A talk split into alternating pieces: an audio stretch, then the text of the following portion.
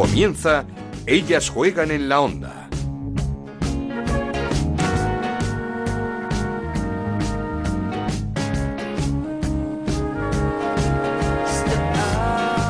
Hola, ¿qué tal? Bienvenidos una semana más a Ellas Juegan, el podcast de Onda Cero que dedicamos al fútbol femenino. Nos podéis encontrar en ondacero.es y en nuestra cuenta de Twitter en arroba ellas juegan OCR. Ahí os esperamos con toda la información de nuestro deporte. Segunda jornada de la Liga Iberdrola marcada por el aplazamiento del partidazo que tenían que jugar el Barça y el Levante debido a una gastroenteritis que sufrieron varias jugadoras del Barça a su vuelta de Kazajistán, donde perdieron, por cierto, de forma muy sorprendente 3-1 en la ida de los 16 de final de la Champions. Algo molesto está el Levante con esta decisión, ya que no les consultaron y aún no hay fecha para que se dispute ese partido. No sumaron, por tanto, ni Barça ni Levante, si lo hizo y de qué manera el Atlético de Madrid 6-0 goleada ante el Logroño con un nuevo tanto de Jenny Hermoso en la que ha sido una gran semana para el conjunto rojiblanco que tuteó y de qué manera en Champions a todo un Manchester City, a un semifinalista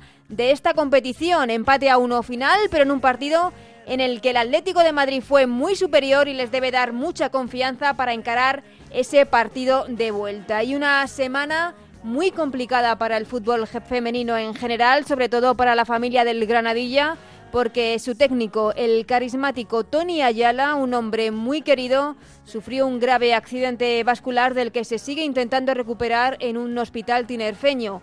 El estado de salud de Tony es delicado, pero le mandamos todo el ánimo del mundo para que siga luchando y también toda la fuerza para la familia del Granadilla que está pasando por unos momentos muy duros que seguro les van a unir aún más, como demostraron el pasado fin de semana con esa victoria 0-1 ante el Betis. Hecho este repaso inicial, arrancamos. En Onda Cero arranca Ellas juegan en la onda con Ana Rodríguez. Y lo hacemos como siempre con el repaso a los resultados y la clasificación de esta Liga Iberdrola que nos trae Raúl Granado. ¿Qué tal, Raúl? Hola, Ana, ¿qué tal? Muy buenas. Pues con ese aplazamiento en el partido entre el Fútbol Club Barcelona y el Levante, además el Albacete ganaba 3-1 al Madrid Club de Fútbol. El Betis caía 1-2 frente al Granadilla. El Rayo Vallecano caía también 0-1 frente al Sevilla. Empate a 0 entre Sporting de Huelva y Athletic Club de Bilbao. El Valencia ganaba 3-0 al Real Club Deportivo Español. La Real Sociedad ganaba también 3-0 al Málaga Club de Fútbol. Y el Atlético de Madrid ganaba 6-0 al Logroño. Con estos resultados, el líder es el Atlético de Madrid con seis puntos, los mismos que el Albacete que es segundo y que la Real Sociedad que es tercera. Cuarto es el Valencia con cuatro puntos, quinto el Levante con tres y un partido menos, sexto el Barça también con tres y un partido menos, séptimo el Madrid Club de Fútbol también con tres puntos, los mismos que tiene el Granadilla, octavo el Sevilla noveno y el eh, Español que es décimo. Empatados a un punto están Atlético de Bilbao décimo primero, el Sporting de Huelva décimo segundo y el Logroño décimo tercero y con cero puntos, decimocuarto el Betis, decimoquinto el Rayo Vallecano y decimosexto y colista el Málaga.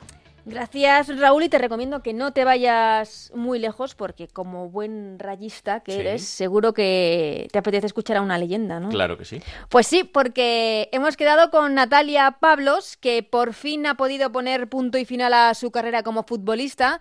Seguro no de la forma que le hubiese gustado y sobre todo de la que hubiese merecido, pero por fin el presidente del Rayo Vallecano la ha dejado desvincularse del club para emprender una nueva vida, una vida como maestra en un colegio de Getafe demostrando que hay vida más allá del fútbol, hay vida después de colgar las botas. Natalia Pablos, ¿qué tal? ¿Cómo estás? Hola, muy bien, muy bien, ¿qué tal? ¿Cómo estás? ¿Cómo te pillamos? No sé si liberada, aliviada, nostálgica. ¿Cómo están siendo estos primeros días sin coger el macuto e ir a entrenar?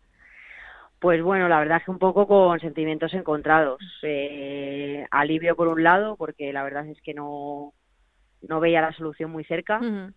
y, y, bueno, evidentemente luego pena por otro, porque, pues bueno, algo que te has dedicado durante más de 15 años a, hacer, pues, pues sí que te entra esa parte de pena. Y bueno, pues el haber salido del club de mi vida de la manera que, que he salido. Supongo que no es fácil gestionar este tipo de emociones porque, como dices, en el Rayo 15 años, casi 20 en el fútbol, mm. complicado, me imagino, sí. Sí, han sido unos meses difíciles, mm. sí, la verdad que sí. Me he sentido, la verdad es que me he sentido muy arropada por mucha gente, que eso al final en, en momentos así, pues eh, lo agradece muchísimo. Pero bueno, ha sido difícil, no la situación no era cómoda, era desconocida para mí, yo nunca había vivido algo así de tener que estar en un sitio donde no quería estar. Pero bueno, ya está, afortunadamente es ya que no quisieses estar, es que eh, ya se había cumplido el ciclo. Sí, eh, eh, bueno, quizás suena un poco mal de que no, no quisiera estar, pero, pero, era, realmente así. Eh, yo había decidido que, que ya se había cumplido mi, mi ciclo y, me estaba como jugadora y, por otro lado me decían que esa decisión no podía tomarla cuando yo quisiera. Hmm. ¿Se ha empañado todo un, poco con este final que supongo nunca habrías imaginado? Eh, no, la verdad es que no. Es que son tantos años en el Rayo que ha sido un momento duro y difícil. Te da pena que, que bueno, que una persona haya decidido que sea así, pero 15 años en el Rayo que son muchas cosas claro. para que esto empañe mi carrera en este equipo. No, y supongo que además todo esto te ha servido para para recoger el, y poder ver todo el apoyo, el cariño de, aficionados rayistas, de compañeros, de compañeros, vamos, de, todo el mundo del fútbol. Sí, sin duda. Yo creo que eso al final es eh, lo que, pues bueno, el cariño de, sobre todo la afición del Rayo, pero no solamente ellos, de, un poco la comunidad del, del fútbol femenino en general, mm. todo el cariño que me ha transmitido todo el mundo, lo que dejas, ya no solo como jugadora, sino como persona, lo que piensan de ti pues jugadoras que han compartido contigo vestuario o incluso solamente jugadoras que han jugado conmigo en contra. La verdad que eh, por ese lado me he sentido muy muy, muy acogida y muy muy bien tratada.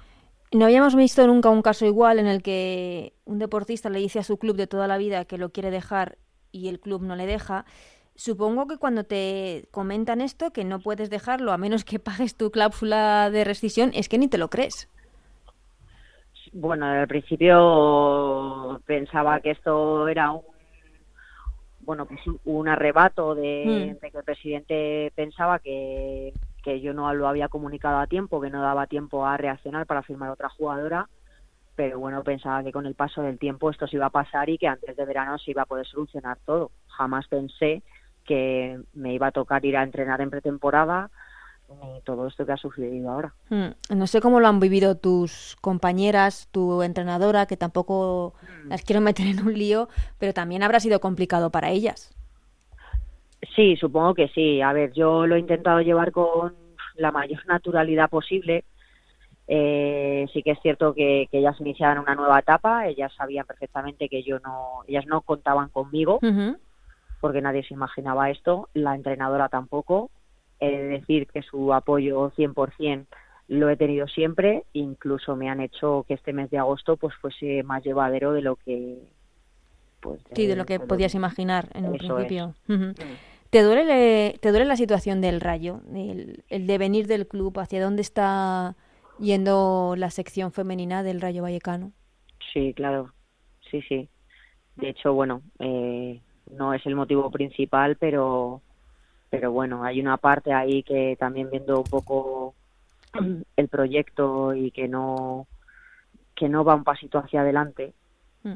pues también ha hecho que, que yo decida no posponer más mi vida al margen. Ya.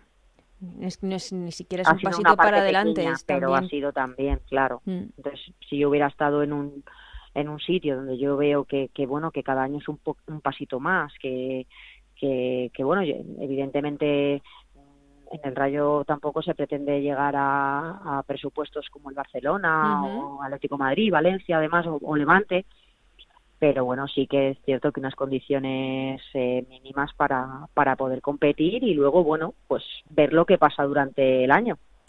Pues es una pena porque además es el momento de hacerlo, del momento de apostar por el fútbol femenino como estamos viendo en, en casi todos los equipos y clubes de la Liga Iberdrola. Sí, la verdad es que sí, que, que miras desde un poco, desde lejos, cómo todo esto está evolucionando, eh, los proyectos nuevos que, que vienen, el, el Betis, por ejemplo, con el proyecto que tiene, que ves que cada que sube se mantiene y, lleva dos años ya en, la Liga Verdrola pues construyendo un proyecto que se ve que va más, el propio Málaga, el Logroño, pues dos equipos que ascienden y que vienen con un proyecto sólido de, bueno, luego hay que ver cómo se adaptan a la competición porque esto es otro nivel, pero pero bueno se ven proyectos serios y que igual que avanza el fútbol femenino ellos también. Efectivamente. Eh, no sé si se ha hablado algún tipo de homenaje por parte del club o, o ya ahora mismo tú no tienes muchas ganas. Eh, no a mí no me han comunicado nada. mm. eh, la verdad es que yo bueno el, domingo fui a ver a mis compañeras porque evidentemente eh, mi sentimiento hacia ese equipo eh, sigue siendo el mismo, pero bueno, sí que es cierto que a mí me apetece también un poco, sobre todo de lo que es la parte directiva, pues alejarme un poco porque no, no estoy a gusto ni cómoda y estoy dolida. Normal, es lo, mm. lo menos que, que, puede pasar. Mm. Dejando a un lado atrás todo lo que ha pasado estos meses absolutamente increíbles y lamentables por parte de la directiva del Rayo Vallecano, son casi, como decíamos, 20 años ligada al fútbol. Echas la vista atrás y ¿qué ves? Eh, ¿Con qué te quedas? Porque han sido muchos años. Has vivido los años del Rayo Vallecano campeón, jugando en Champions, fuiste de las primeras en irte a Inglaterra, al Brighton, al Arsenal, ese Mundial de Canadá. No sé, son, son muchas historias, son muchas cosas. Sí, por eso te decía antes que al final es que esto no puede empañar todo eso que yo he mm. vivido. Y yo echo la vista atrás y, y yo digo, jolín, es que he sido una auténtica privilegiada de, del fútbol femenino. He jugado siempre donde he querido jugar, eh, de poder, poder vivir la experiencia en el extranjero que me ha aportado muchísimas cosas y donde me he sentido también muy querida. Eh, jugar el Mundial Histórico de, Canadá, eh, un Europeo Sub-19 y, es que son títulos con el Rayo, gente con la que jugando, que son muchísimas cosas. Mm. Eh, no se ha hablado mucho, pero tras ese Mundial de Canadá, esa pequeña revolución que hicisteis las futbolistas, mm. eh, eh, fue un poco también el inicio de todo, ¿no? O por lo menos de empezar algo nuevo en el fútbol femenino español. Sí, yo creo que sin duda fue el punto de, inflexión. la primera competición, bueno, habían estado un año antes en, en la Eurocopa de Suecia, si no recuerdo mal. Y, bueno, yo creo que el Mundial, ese europeo y el Mundial fueron un poco los que hicieron despegar a España en lo que está viviendo hoy en día. Mm. Eh, ¿Lo mejor y lo peor de tu carrera, de esta larga carrera? Bueno, lo mejor no, no puedo decirte una cosa, porque es que he vivido tantas que eh, yo creo que lo mejor el aprendizaje de, en cuanto en la parte de jugadora, de todo el mundo que me ha aportado su granito de arena durante mi carrera deportiva y sobre todo la gente que me he ido encontrando por el camino y lo peor pues desafortunadamente este momento. Mm. Eh, nos lo imaginábamos. Eh, supongo que también lo mejor es que dejas muchas amigas y muchas compañeras, ¿no? Sí, sí, sí, sí. Creo que, bueno, eh, quizá no eres consciente hasta que no te retiras de lo que has transmitido a la gente, pero el cariño que yo he recibido de, pues de, entrenadores míos, de entrenadores que no han sido míos, de, pues eso es lo que te decía antes, de, gente que simplemente ha jugado en contra mía, pues al final eso es lo que lo que te queda un poco. oye, bueno, mira, he dejado un, un buen recuerdo. Claro, pues alguna de esas compañeras y amigas creo que han querido dejarte un, un mensaje. Por ejemplo, Priscila, que creo que has compartido con ella vestuario. Hola Nata, que menos mal hija, que por fin te has podido retirar a gusto y tranquila, por Dios, que yo espero que no me pase lo mismo, tía. que nada, me alegro mucho de que, de que hayas podido retirarte en el club que, que tú querías y te deseo lo mejor para, para esto que tienes ahora, un futuro por delante prometedor y nada, que ya sabes que me alegro muchísimo de haber compartido vestuario contigo unos meses en el Rayo y, en la selección. Así que nada, tía, que ya sabes que cuando vaya a Madrid te aviso para tomarnos algo, ¿eh? Que nada, un besito grande. Priscila. Pues fíjate, pero con Priscila he, jugado, bueno, aparte de la selección, en el Rayo solamente cuatro meses. Pero es que son de las jugadoras que te dejan huella. Sí, ¿no? Sí, por su, primero por su carácter y luego, bueno, pues como jugadora a mí me hubiera encantado que ese año hubiera seguido en el Rayo y que a mi vuelta hubiera continuado allí, no pudo ser. Y, bueno, yo la, verdad es que desde que está en el Betis la veo muy feliz. y yo creo que está a un nivel muy, muy bueno. Y, nada, es que, ¿qué te voy a decir de, Priscila? Única, es única. Y creo que también hay otra compañera que al hablarle de ti, lo que nos ha mostrado es una gran admiración por tu figura. Se trata de María José Pérez del Granadilla, que también ha querido, creo que incluso te ha dejado una pregunta. Pues mi mensaje para ella es más bien de agradecimiento, porque eh, fue compañera mía, eh, disfruté de de, de, su fútbol, de, su amistad y, aprendí de ella como creo que ella aprendió de, todo, de todo el fútbol. Eh, las experiencias que ha tenido ha sido porque ella se lo ha currado. Y nada, eh, simplemente que en su época ahora de, de, de dejar a un lado al fútbol, pues que le vaya bien, le deseo todo lo mejor y mi pregunta para ella sería qué se le ha quedado por, ver en el fútbol en, su etapa jugando. Hmm.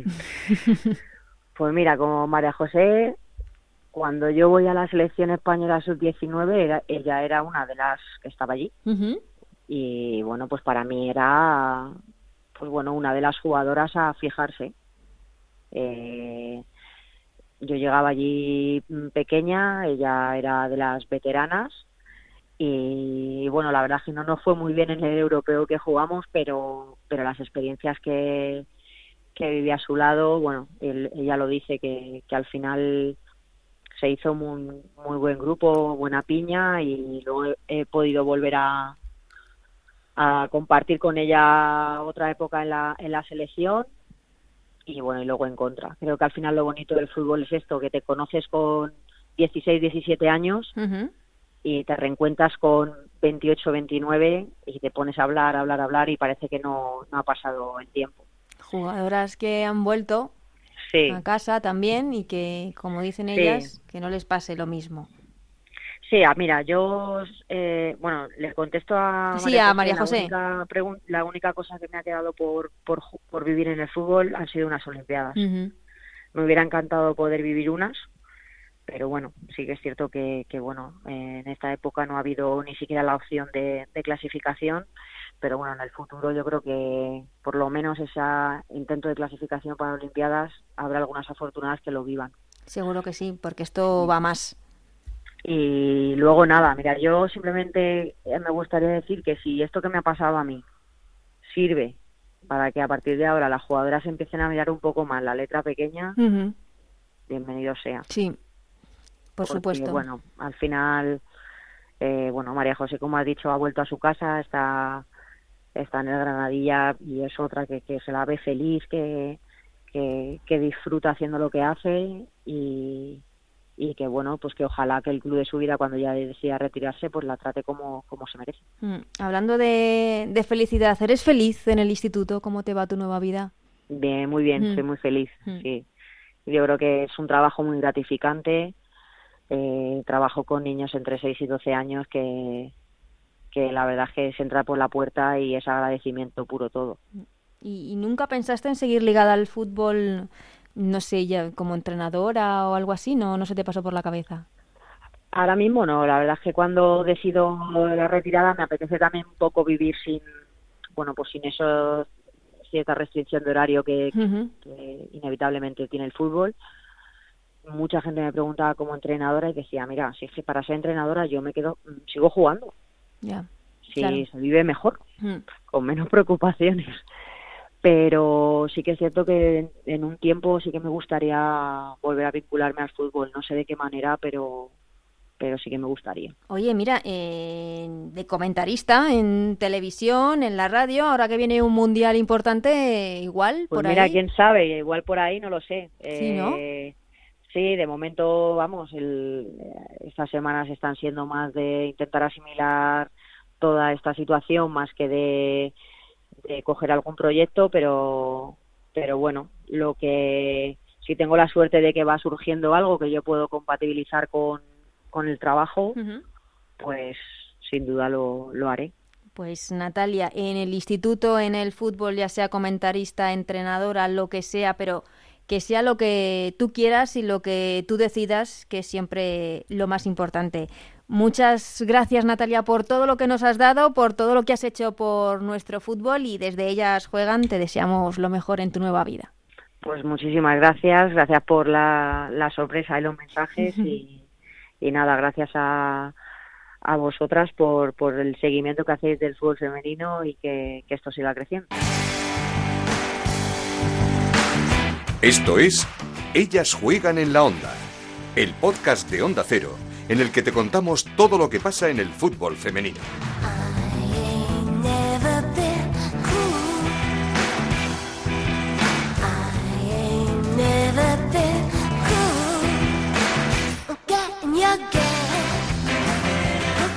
Un lujo hablar siempre con Natalia Pablos, un honor que por fin ha podido colgar las botas como ella quería, un poco más tarde de lo que hubiese pensado, y es que como os hemos venido contando estas semanas eh, la directiva del Rayo Vallecano no la dejaba retirarse, le exigían el pago de la cláusula o tiempo hasta que encontrasen una nueva delantera que la sustituyese, algo desde luego muy triste y, que esperamos, como decía la propia Natalia, que, que, no se repita con ninguna otra jugadora. Y ahora ya es turno de analizar la segunda jornada de esta Liga Iberdrola con otra crack, con nuestra crack con la persona que más sabe de esto, sin duda, que no es otra que Anabel Morán. ¿Qué tal, Anabel? ¿Cómo estás? ¿Qué tal, Ana? Muy buenas. Una segunda jornada de la Liga Iberdrola que se nos quedó un poquito descafeinada con el aplazamiento de ese partido entre el Barça y el Levante, un partidazo que estábamos deseando ver.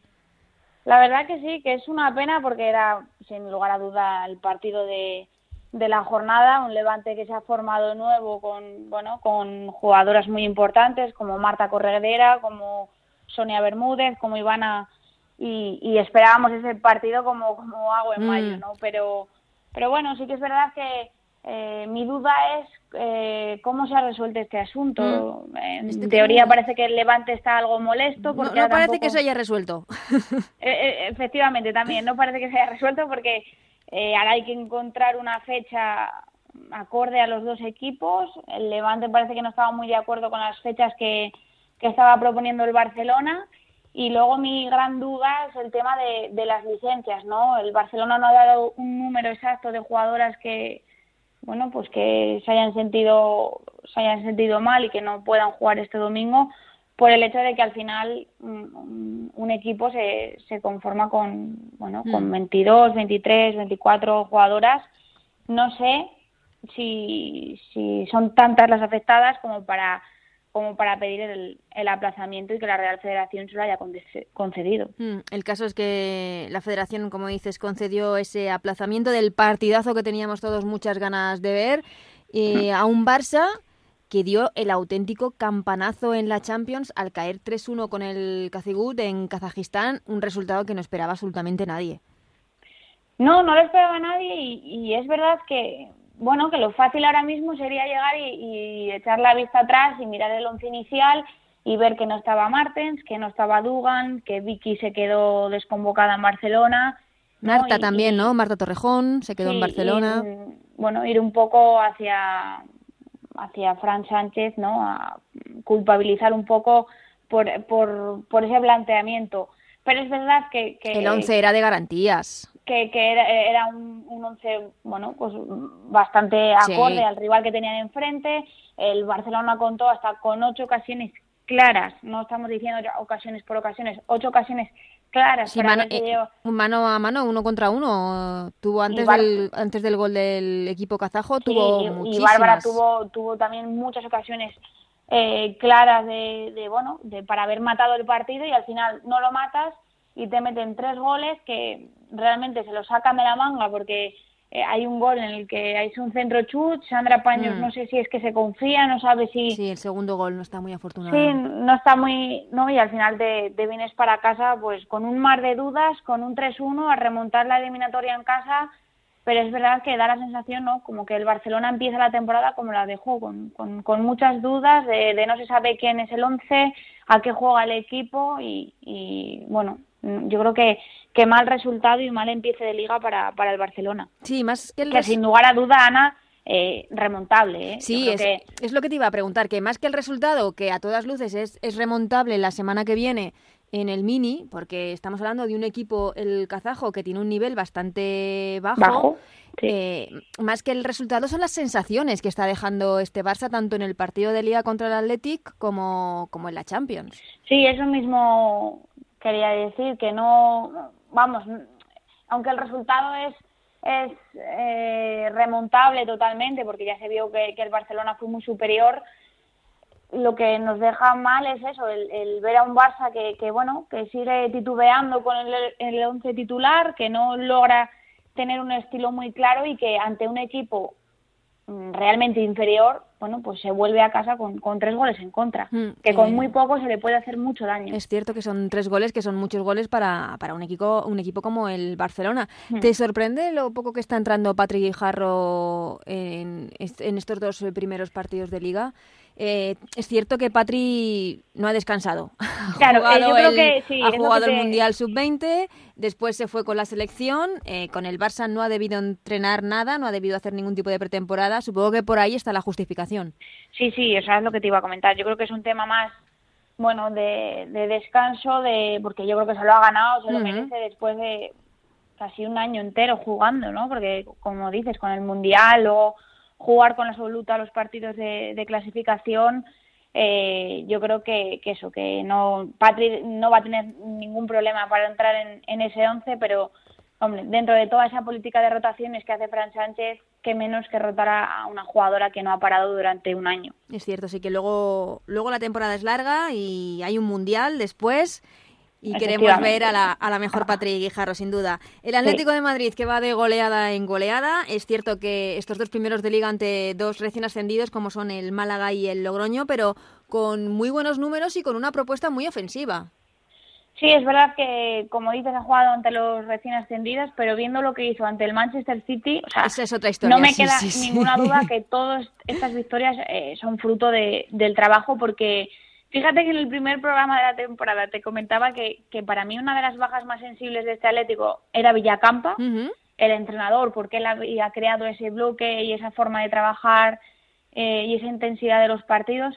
Pero es que realmente desde el partido de la Champions me ha cambiado totalmente la, la opinión, porque no sé, el planteamiento de, Sánchez Vera, cómo jugó el equipo en, entre líneas, cómo explotó, eh, pero jugando muy bien al fútbol, la baza de Luzmila en velocidad arriba, eh, el juego de un lado a otro, moviendo a todo el equipo, alternando por dentro y por fuera, cómo eh, está sabiendo sacar el mejor rendimiento a Jenny por delante de, del centro del campo. No sé, hacía mucho tiempo que yo realmente no disfrutaba de un equipo eh, jugando tan bien ante un rival en teoría, bueno, superior porque porque al final el año pasado el Manchester City fue semifinalista de la Champions. Es que, bueno, los dos últimos años ha sido semifinalista de la Champions en el City. Fue un partidazo del Atlético de Madrid, terminó con empate a uno, pero el equipo rojiblanco creo que fue muy superior, lo cual le tiene que dar alas y confianza de cara a ese partido de vuelta en Manchester y yo creo que si Luzmila está un pelín más acertada, en ese partido, el resultado hubiese sido otro. Sí, yo creo que, ya te digo, o sea, creo que el planteamiento fue increíble. Sí que es verdad que había situaciones en las que el Atlético de Madrid sin balón sí que corría más peligro porque físicamente es verdad que se veía un poquito mejor a las a las jugadoras del, del Manchester City, pero es que es verdad que, que le jugó de tú a tú, bueno, mm, le quitó totalmente la posesión de, de, la pelota y de ahí yo creo que, que el acierto no del planteamiento de, de Sánchez Vera, con los que estábamos allí los los periodistas lo hablábamos, ¿no? El Manchester City no esperaba ni en tres cuartos al Atlético de Madrid. Estaban totalmente las once jugadoras en su campo. Yo creo que un poco eh, buscando esa contra, donde realmente sí que se veía que podían hacerles daño, por lo que te digo, ¿no? Por la velocidad de, de las jugadoras de arriba de, del Manchester City. Pero me gustó mucho este Atlético de Madrid y, me, me, huele, me huele muy bien. Te quería preguntar por dos jugadoras. Hablabas de Jenny Hermoso, de esa posición de, de, Jenny Hermoso. Hablábamos con ella en el primer programa de la temporada y, nos decía que evidentemente donde se siente más cómoda es en esa posición de enganche de media punta, que es donde la está utilizando eh, Sánchez, Vera. Eh, es esa su posición, ¿no? Por, por detrás de Luzmila, por detrás de Esther, por detrás de, una, de un delantero centro, de una delantera central de un punta. Sí, totalmente. Yo es que eh, es que se la ve, o sea, se ve que es donde ella está más a gusto, donde se siente más importante, partícipe del juego. Y yo creo que Sánchez Vera lo está haciendo muy bien en líneas generales con todo el equipo. Y es que en el caso de Jenny creo que está dando en el clavo, ¿no? Porque eh, meterla ahí por debajo del punta tampoco creo que le vaya a restar de ser una goleadora, pero creo que sí que nos va a ofrecer su mejor versión, una jugadora que, que tiene gol, que hace jugar al equipo y que tiene la capacidad y la visión para dar ese último pase, ¿no? Yo nunca he estado de acuerdo con Xavi Llorens cuando la utilizaba de, de nueve en el Barcelona.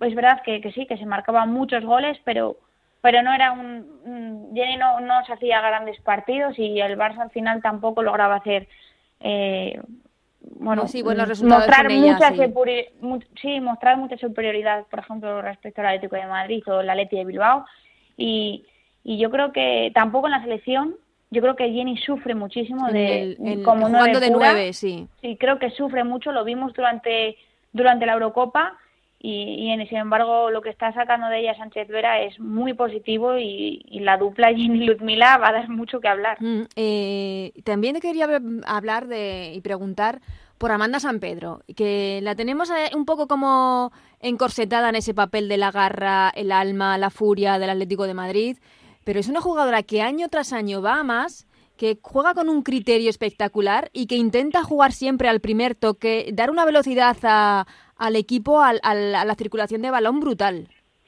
Sí, yo creo que, que Amanda cada año se ha ido un poco como reinventando, ¿no? eh, durante yo creo que casi siempre en las categorías inferiores de España, bueno, jugaba muy de extremo, pero al final yo creo que con los años los entrenadores han logrado ver que, bueno, Amanda es una jugadora rápida, pero no es una jugadora con mucho desborde. Amanda es una jugadora que le gusta mucho más eh, jugar un poco más de interior, una jugadora que combina muy bien con el centro del campo, que aparte de todo ello es muy trabajadora y, y yo creo que, que estamos como que no nos estamos, nos acostumbramos a que Amanda siempre juegue bien. Es decir, o que siempre, bueno, siempre esté ahí, correcta, eh, siempre como en un más en un segundo plano, ¿no? Siempre de grandes el año pasado, claro, siempre destacábamos a lo mejor a Sonia, eh, con la llegada de Luzmila, ahora de Jennifer Hermoso, bueno, como que Amanda va quedando ahí en un segundo plano pero al final es la jugadora que siempre está, que siempre cumple, siempre rinde, siempre da la cara. Y que es un 8 eh, en todos los partidos.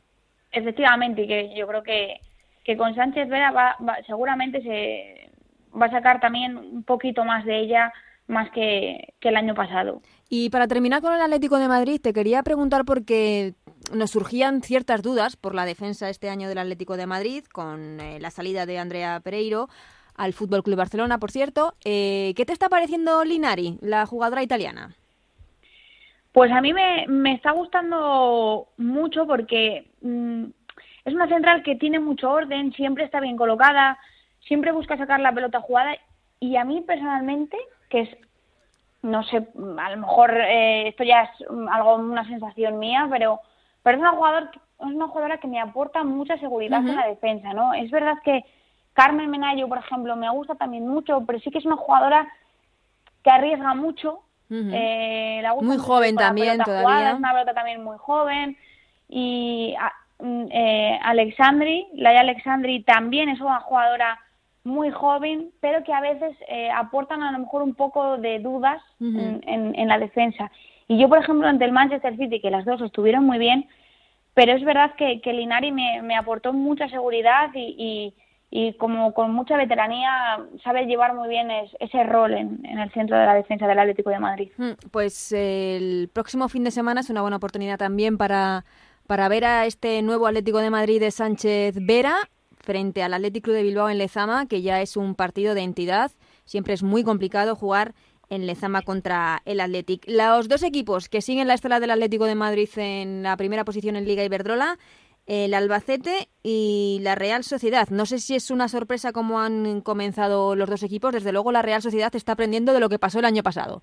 Sí, sí. ya, ya, ya empezó la, la, liga de una manera inmejorable, porque es uno de los equipos que suma seis puntos de seis posibles y, los últimos, bueno, es verdad que los han sumado a costa de, de un Málaga que ya ejerce como, entre comillas, ¿no? De, de farolillo rojo, porque, bueno, sí, la verdad que la Real estuvo impecable. Yo creo que se mostró muy superior al, Málaga, que eh, yo creo que ya lo he comentado, ¿no? Al final es verdad que el Málaga y el Logroño eh, hicieron muy buena campaña la temporada pasada en segunda, consiguieron el ascenso, pero es que si siempre el salto de segunda a primera ha sido grande, cada temporada, o sea, o ahora mismo me, me parece mucho más grande Mm, por, por el crecimiento que está experimentando la liga, por el crecimiento que están experimentando los clubes, porque cada año apuestan más, eh, al final los refuerzos que llegan o que están llegando últimamente son más importantes y, y por eso creo que, que el Málaga y el Logroño van a sufrir bastante. Y en cuanto al Albacete, también se mostró algo muy superior al Madrid. El, el Madrid no jugó bien. Eh, yo noté un centro del campo un tanto desolado y eso lo, lo acabó pagando con, con los goles de Pauleta Sancho y de, y de Alba Redondo, que, que la verdad que son dos jugadoras. Que vaya dos. Que vaya dos. que vaya dos porque eh, bueno, quizás conocemos más un poquito a Alba Redondo, uh -huh. es una jugadora de, de, categorías inferiores de la selección española y que al final, eh, no es por nada, pero ya lleva tres goles Sí, sí, sí. En, en, en, en, dos partidos. Doblete la semana pasada, un golito esta semana ante el Madrid, doblete de Paula Sancho esta semana al Madrid y doblete también de Naikari García con la Real Sociedad ante el Málaga. Jugadoras sí, todas llama... muy jóvenes. Y, y, llamadita a la puerta sí, a, sí, Jorge, a Jorge Vilda. Por si acaso se ha olvidado, ¿no? Que estoy aquí. Claro. Naikari es verdad que en el partido de clasificación marcó con España y se quitó yo creo que, que esa espinita de, de volver otra vez a vestirse de rojo y yo creo que Alba y Paula lo, lo están pidiendo también. Y a falta del gran partidazo de la jornada de ese Barça Levante, el otro gran encuentro era el que disputaban en Sevilla el Betis y el Granadilla de Tenerife. Victoria para las tinerfeñas 0-1. Ya hemos hablado de, del momento tan complicado que está viviendo el Granadilla de Tenerife con su entrenador Tony Ayala, que sigue en el hospital después de un eh, accidente vascular grave, sigue en el hospital de Tenerife, le deseamos una pronta recuperación al que queremos ver eh, prontito si puede ser en los banquillos. Eh, un Betis que necesita puntuar ya.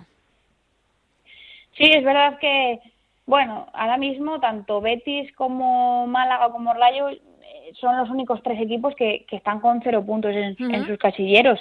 Y además es que encima esta jornada se vienen partidos muy directos por esa lucha por, por la permanencia. Como dices, el Málaga y el Betis se enfrentan el domingo, al igual que el derby madrileño entre el Madrid y el Rayo y el Sevilla y el Sporting de Huelva. O sea, son duelos muy directos en, en, bueno, en esa puja por la permanencia, donde a priori son equipos que, que van a estar ahí. Uh -huh. eh, toca puntuar, Anabel. la bueno, crack y la sorpresa, venga, los, los, los buenos. Lo bueno y lo más positivo de esta jornada yo creo que es bueno ese, esa victoria del Granadilla que, que al final tanto el club como bueno como el equipo como las jugadoras están un poco ahí remando contra mm. corriente ante ante la situación de, de Tony que de Tony Ayala su mister que no es no es fácil y yo creo que, que fue una de las imágenes de la jornada fue como todas las jugadoras en el gol de Joyce eh, se dirigieron a una de las cámaras que estaba retransmitiendo el partido y, y bueno fue con todas con sus manos formaron una T. Creo que para mí es la imagen de la jornada y la nota positiva. Al margen, como digo, de, de bueno, de, de a lo mejor la semana tan buena que está atravesando el Atlético de Madrid, con bueno, con Jennifer Hermoso en, en un gran estado, con ese nuevo entrenador que para mí está sacando el mejor rendimiento del equipo y con, con esa motivación que van a tener ahora las jugadoras tras tras el empate bueno tan meritorio ante el ante el Manchester City y luego la, la nota negativa yo creo que, que sin duda ha sido privarnos de ese Levante Barcelona que todavía lo estoy pensando ya, que, ya. que tengo muchísimas ganas porque tenemos ganas no a lo mejor más de de, de ver un al Levante enfrentarse ya al Atlético de Madrid grande, o, sí. o Barcelona sí ver un poco cómo va a ser esa lucha entre, entre rivales directos por, por, por, el título. Quizá y todo no nos viene mal, que el Levante esté un poquito más rodado, más acopladas todas sus jugadoras, así que igual del todo no nos viene mal. Anabel, muchísimas gracias por haber estado esta semana con nosotros, es siempre un placer hablar contigo. Muchísimas gracias a ti, Ana. Seguimos con Ellas Juegan en la Onda, con Ana Rodríguez.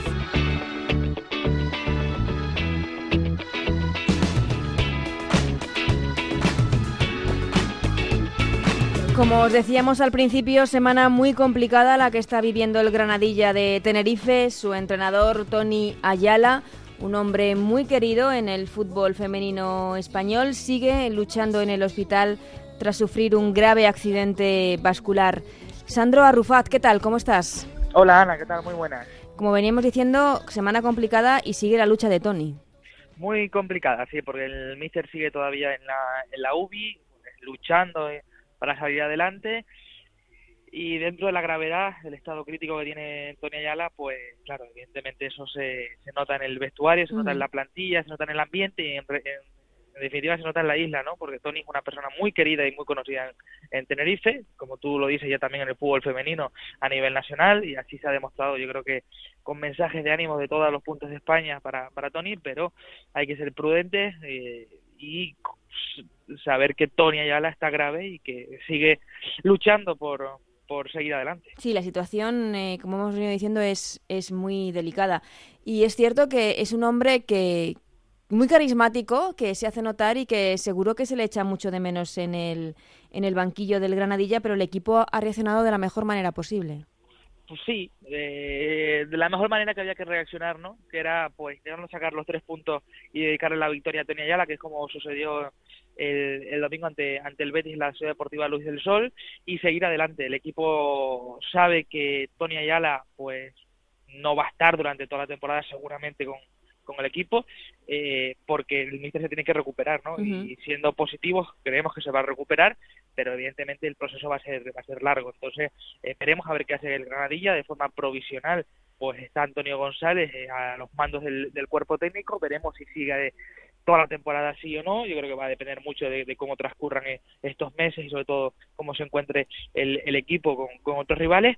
Pero bueno, el Granadilla, pese a todo lo extradeportivo que afecta y mucho, pues logró sacar pues tres puntos, yo creo que muy valiosos por el hecho de de, de, ganar fuera de casa ante el Betty y segundo por cómo había viajado el, equipo a, Sevilla. Sí, porque fue muy pocos días después del grave accidente sufrido por Tony Ayala, ese partido ante el Betis en Sevilla, con un nuevo entrenador al mando. Las jugadoras estuvieron súper unidas y eso se vio en la celebración del gol, que había una conjura especial para dedicarle esa victoria a Tony Ayala.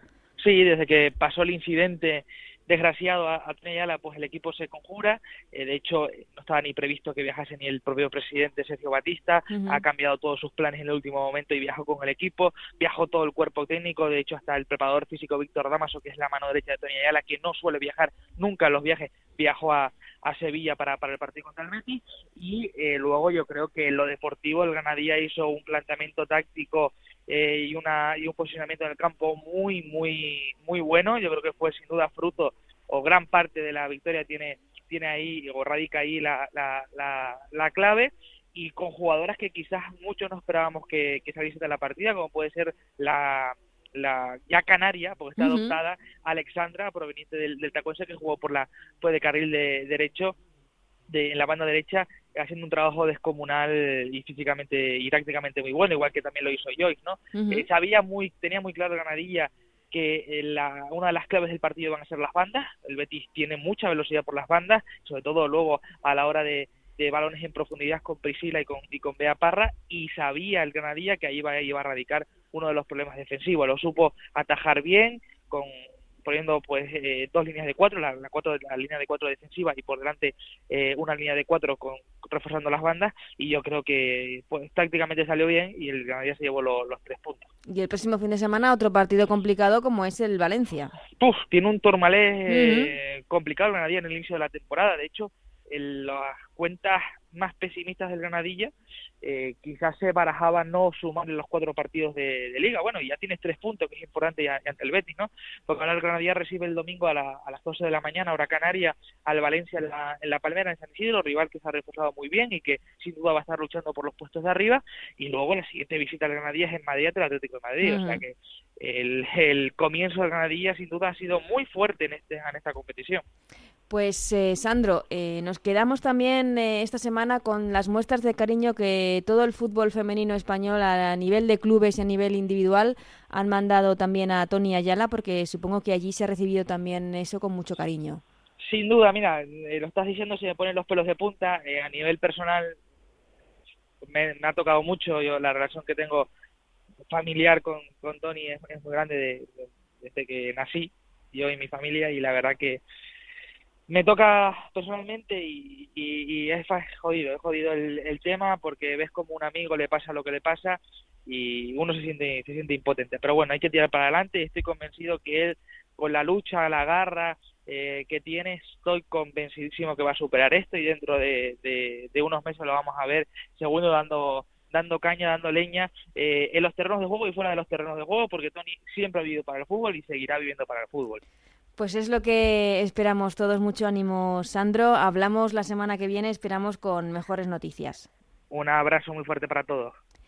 Y queríamos también saludar eh, precisamente a una jugadora del Granadilla de Tenerife, a una ya de las veteranas del equipo, porque está ya en su cuarta temporada en el equipo tinerfeño, para ver cómo afrontan esta situación. Hablamos ya con la gallega, con Sara Tui. ¿Qué tal, Sara? ¿Cómo estáis? Hola, ¿qué tal? Bueno, una situación un poco, pues, extraña, pero bueno, eh, poco a poco pues apoyándonos unas a otras y, tirando para adelante, claro.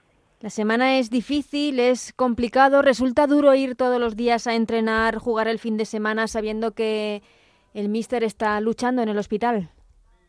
Sí, evidentemente es, o sea, aparte de desagradable es como extraño, ¿no? Porque va, llegar al campo y que no esté él, porque al final eh, yo desde que llegué a Tenerife fue el único entrenador que tuve, pues, pues se hace raro, pero pero que ya te digo que no podemos pensar, ¿sabes?, En, eso y, seguir para adelante. Por supuesto que no, pero además un hombre como Tony, Tony Ayala que se hace notar, un hombre carismático, eh, supongo que el partido del sábado ante el Betis eh, fue duro, pero también especial, había una motivación para dedicarle la victoria y se vio en ese gol de Joyce, cómo os abrazáis todas, cómo marcáis la T, fue un momento bonito.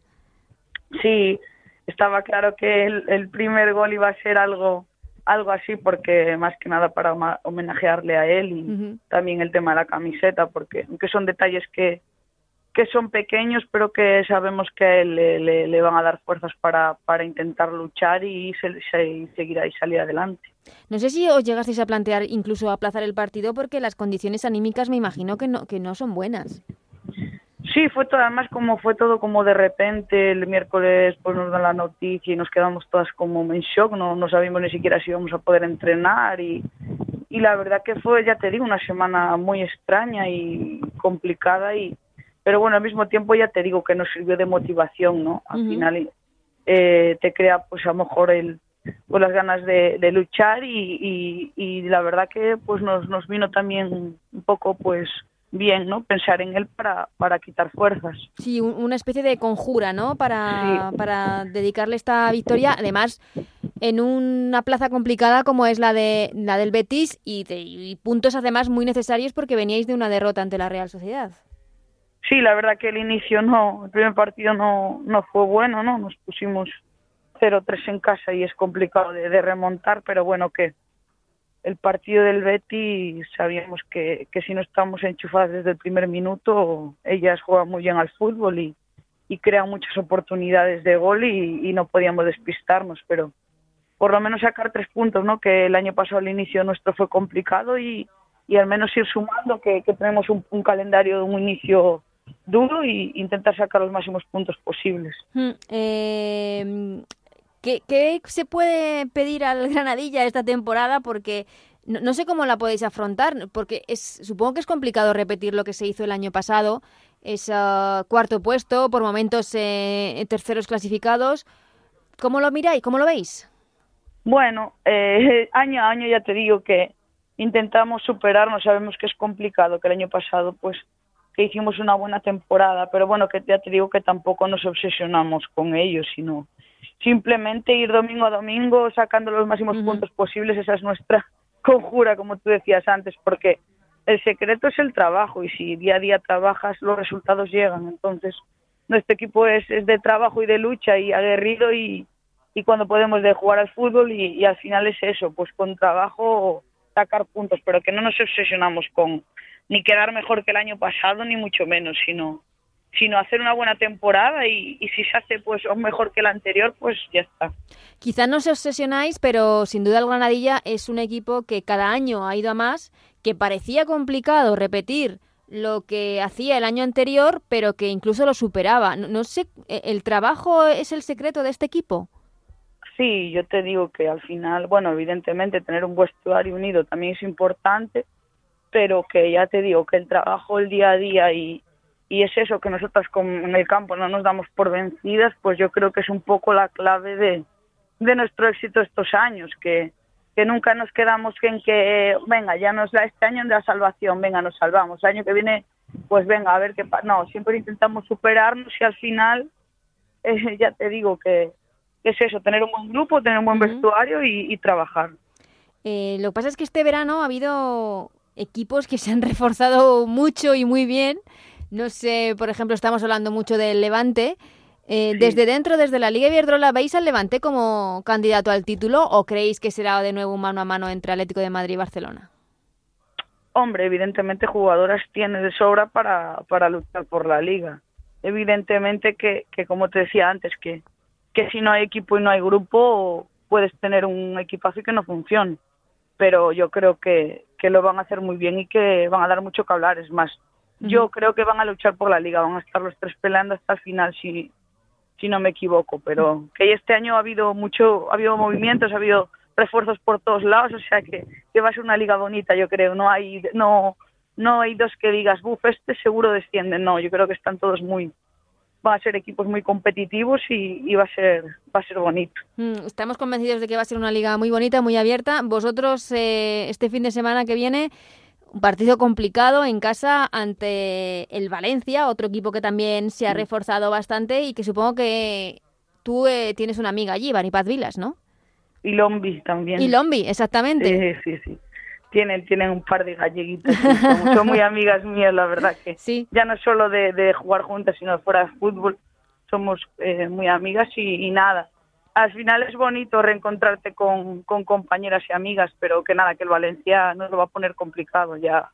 Todos los años que viene sufrimos para poder ganar o incluso perdemos, o sea que sabemos que es un gran equipo. Sí, es uno de los partidos sin duda de la jornada junto con ese Athletic Club Atlético de Madrid en Lezama. Hemos venido hablando de él con Anabel Morán. ¿Y cómo le va una gallega como tú por Tenerife? Porque son ya cuatro años, ¿no? Ya eres una de las veteranas del equipo.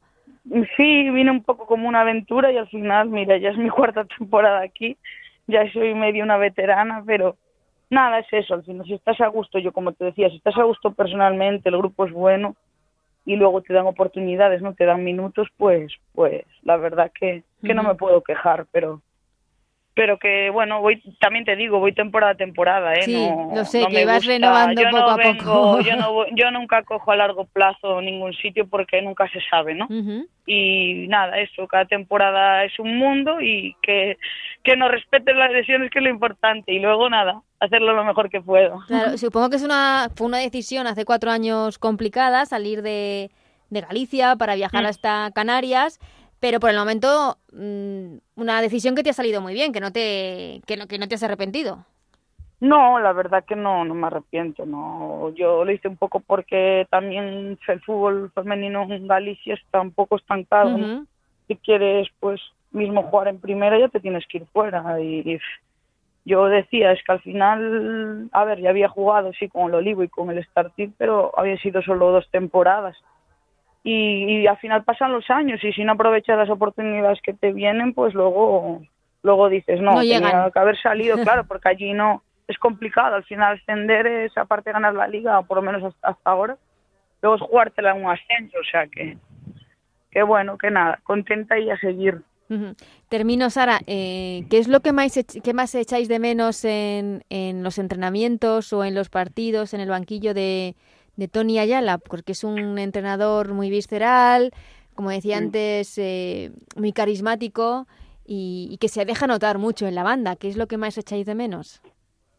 Sí, yo creo que es un, un entrenador que, que, tiene mucha personalidad y, y, sabe motivar muy bien a un grupo, ¿no? Porque te transmite su, su carácter, su, su energía y, y un poco eso. Pero ya te digo que, que es eso, tenemos que intentar pensar en positivo y mm. que se recupere y si no es para, para seguir como entrenador, para que tenga una, una vida tranquila y pueda disfrutar de su familia. Pues eso es, queríamos eh, hablar contigo para, para saludar a la familia del Granadilla, para darles muchos ánimos en esta semana mm. tan complicada, que por otro lado se ha hecho uniros aún más para también la familia de, de Tony Ayala, que, que siga luchando en, en, ese hospital de Tenerife, que salga todo lo, lo, mejor posible y que ojalá y le podamos ver pronto en un banquillo y si no, como dices tú, eh, haciendo su vida normal. Muchísimas gracias, Sara, y muchísima suerte en ese partidazo ante el Valencia con esas dos amigas. Venga, pues gracias a vosotros, un saludo. Lo dicho, un abrazo muy fuerte a toda la familia del Granadilla. Continuamos. Hola, soy Celia Jiménez, jugadora de la selección absoluta femenina, y quiero saludar a toda la audiencia de Onda Cero. El fútbol femenino está en su mejor momento y con el Mundial de Francia en el horizonte necesitamos vuestro apoyo. Un abrazo fuerte y nos vemos en la siguiente concentración. Ya lo habéis escuchado, es Celia Jiménez, defensa del Rosengard de Suecia y de la selección española, una de las jugadoras que ha llevado a España a jugar su segundo mundial, el segundo de su historia. Será el próximo verano y aquí en ellas juegan vamos a intentar conocer poco a poco a todas sus protagonistas. Como queremos conocer ahora a la selección de fútbol sala, la selección femenina de fútbol sala, que este fin de semana también ha hecho historia al clasificarse para el primer europeo de este deporte, que se va a jugar el eh, próximo año en el mes de febrero. Vamos a saludar y a felicitar a la capitana de la selección, a Anita Luján. ¿Qué tal, Ana? ¿Cómo estás? Hola, buenos días. Antes, De, antes de nada, felicidades eh, porque habéis hecho historia. Sí, la verdad que muy contentas. Al final, pues era una competición oficial que llevábamos muchos años pidiéndolo y la verdad que fue todo perfecto en los tres partidos. Sí, eh, ¿cómo lo habéis vivido? ¿Cómo lo habéis disfrutado? Porque era una especie de primera competición oficial del eh, futsal, del fútbol sala, y los números han sido espectaculares. 23 goles a favor, uno en contra, como dices, tres partidos, tres victorias, tres goleadas. Ha sido, desde luego, mejor imposible. Sí, la verdad que muy bien. Al final creo que para todas era, era un sueño, porque, bueno, llevamos muchos años trabajando, no solo nosotras, sino con muchas generaciones y, al final hemos sido 13 las privilegiadas de, de poder vivir este momento histórico. Entonces, pues, pues muy contentas todas. ¿Y cómo habéis valorado, eh, no sé, la afluencia del público, cómo se ha hablado, cómo se ha tratado? Eh, hemos visto que hay un interés especial por este deporte, por el fútbol sala. Sí, la verdad que ha sido, lo que digo, ha ido todo perfecto, pero al final el pabellón los tres días muy bien, el sábado se llenó, o sea, increíble. Entonces, pues nosotros la verdad que pues muy contentas porque al final poco a poco se vaya visualizando este deporte que, que se lo merece. Mm, ¿Y os esperabais también eh, eh, estar tan bien, eh, porque podíamos un poco suponer estas goleadas ante Polonia y Rumanía, pero ante Italia, que es una selección más fuerte, el partido también fue redondo. Y no sé el tiempo que habéis tenido para preparar esta competición, el tiempo que habéis estado juntas a las órdenes de Claudia Pons. Pues, a ver, sí que es cierto que llevamos, el bloque se lleva manteniendo ya unos años. Y y esta última concentración hemos estado 15 días y bueno, es cierto que contra Rumanía no, no conocíamos bien lo que nos iba lo que nos iban a hacer y demás, pero pero salió todo muy bien. Con Polonia hemos jugado una vez en Rusia en un torneo y igual nos fue todo muy bien. Lo que no esperábamos a lo mejor era el resultado contra Italia. Contra Italia. Sí, que pues eso, al final son tres partidos que son eran tres finales, pero pero sabíamos que a lo mejor Italia podía ser un rival más más complicado en ese sentido y la verdad que fue todo rodado, o sea, nos salió un partido perfecto y, nada, y así se vio en el resultado. Mm, este primer europeo que se va a disputar el año que viene, ¿puede ser un poco el despegue definitivo de, de este deporte, del fútbol sala femenino, lo que necesita? A ver, sí, yo creo que al final este, el pasito este que se está dando ha sido muy importante, el que el preeuropeo se haya, el preeuropeo oficial, ahora el europeo, yo creo que, que era algo que necesitaba el deporte para, pues eso, para ir, para ir yendo hacia arriba. Tú llevas muchísimo tiempo en el futsal, creo que empezaste a jugar a los cuatro años, ¿puede ser? Sí, yo empecé a los cuatro años, eh, pues lo típico, en el, en el colegio, en el equipo del cole, pues con los chicos y demás, y luego pues ya me fui a un equipo de aquí de Alcalá de Henares, que yo vivo aquí, de fútbol sala femenino, con ocho años, pero sí, desde los cuatro, la verdad que liada con el deporte, con el fútbol sala. ¿Cuánto tiempo llevabas esperando este momento? O no sé si ya incluso habías perdido las esperanzas de que esto pudiese llegar a pasar. A ver, es cierto que llevamos mucho tiempo, no solo yo, pues muchísimas jugadoras que, querían, pues eso, que llegara este momento. Yo, esperanza, creía que, que a lo mejor me pillaba un poquito tarde, porque bueno, es cierto que ya se empezaban a ver algunas cosas y demás, pero bueno, nunca, nunca lo ves tan cerca y al final, mira, ha llegado. ¿Y por qué ha llegado tan tarde? ¿Tienes alguna teoría, alguna explicación?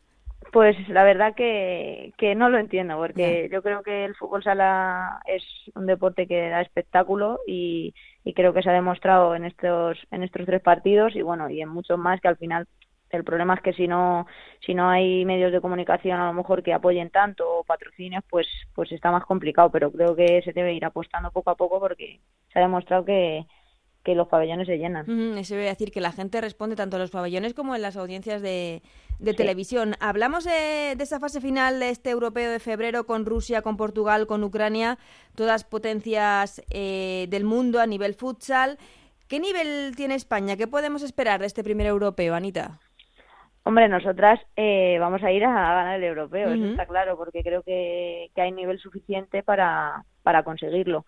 Eh, las otras tres selecciones son muy potentes y, bueno, pues habrá que prepararlo lo mejor posible para, para llegar el mejor momento. Jugar en casa ya supongo que sería la bomba, claro. Hombre, mm, yo creo que todos, todos los que fueron al pabellón, los que en Leganés la gente ha respondido muy bien. Sí, por eso yo creo que al final y tanto y nosotras queremos que sea aquí, claro, porque al final pues pues eh, jugar en, en tu casa eso es siempre un plus. Eh, Anita, tú estás eh, jugando en el Atlético Naval Carnero. Eh, ¿Qué nivel tiene, tiene nuestra liga? Porque evidentemente no sois profesionales, ¿no? No, a ver, hay algunos clubes que sí que a lo mejor ya están empezando a hacer contratos profesionales y demás, pero no, no todos. Y la liga, de, desde mi punto de vista, la liga de España para mí es la mejor. O sea, creo que las mejores jugadoras están en esta liga y, y bueno, esa es mi opinión, ¿sabes? No he estado a lo mejor en la liga italiana, que también está mejorando mucho, en Brasil hay buenísimas jugadoras, pero creo que a nivel de organización y, demás es la mejor de... Mm, ¿Tú tienes que compaginar el fútbol sala con un trabajo? Sí, bueno, yo ahora este año voy a hacer un posgrado, así que lo dejaré, dejaré un poco el trabajo, eh, me voy a centrar en el posgrado y en el fútbol, y pero sí, hay muchas, muchas compañeras que compaginan lo digo porque no sé cómo habrán podido hacer la concentración con la selección y, y el trabajo, supongo que gracias a permisos o cosas así. Claro, sí, hay algunas que tienen más facilidades que otras, otras pues a lo mejor días de vacaciones o sí, un poco se van apañando para poder para poder estar tantos días fuera. Pues eh, Anita Luján, capitana de la selección española de fútbol sala, muchísimas gracias por haberte pasado por Ellas Juegan. Iremos hablando de cara a ese europeo, a ese primer europeo de la historia del fútbol sala femenino, que tenemos muchas ganas de que llegue ya y de que España haga un buen papel, que estamos seguros de que lo va a hacer. Muchas gracias a vosotros.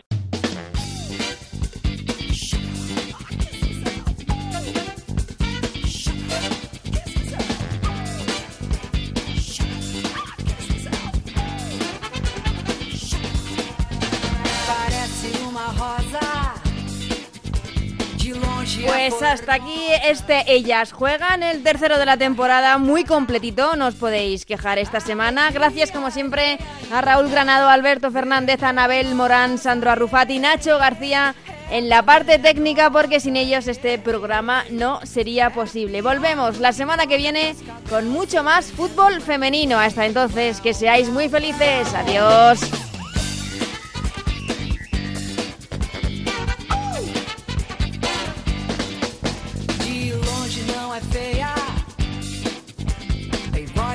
Sereia.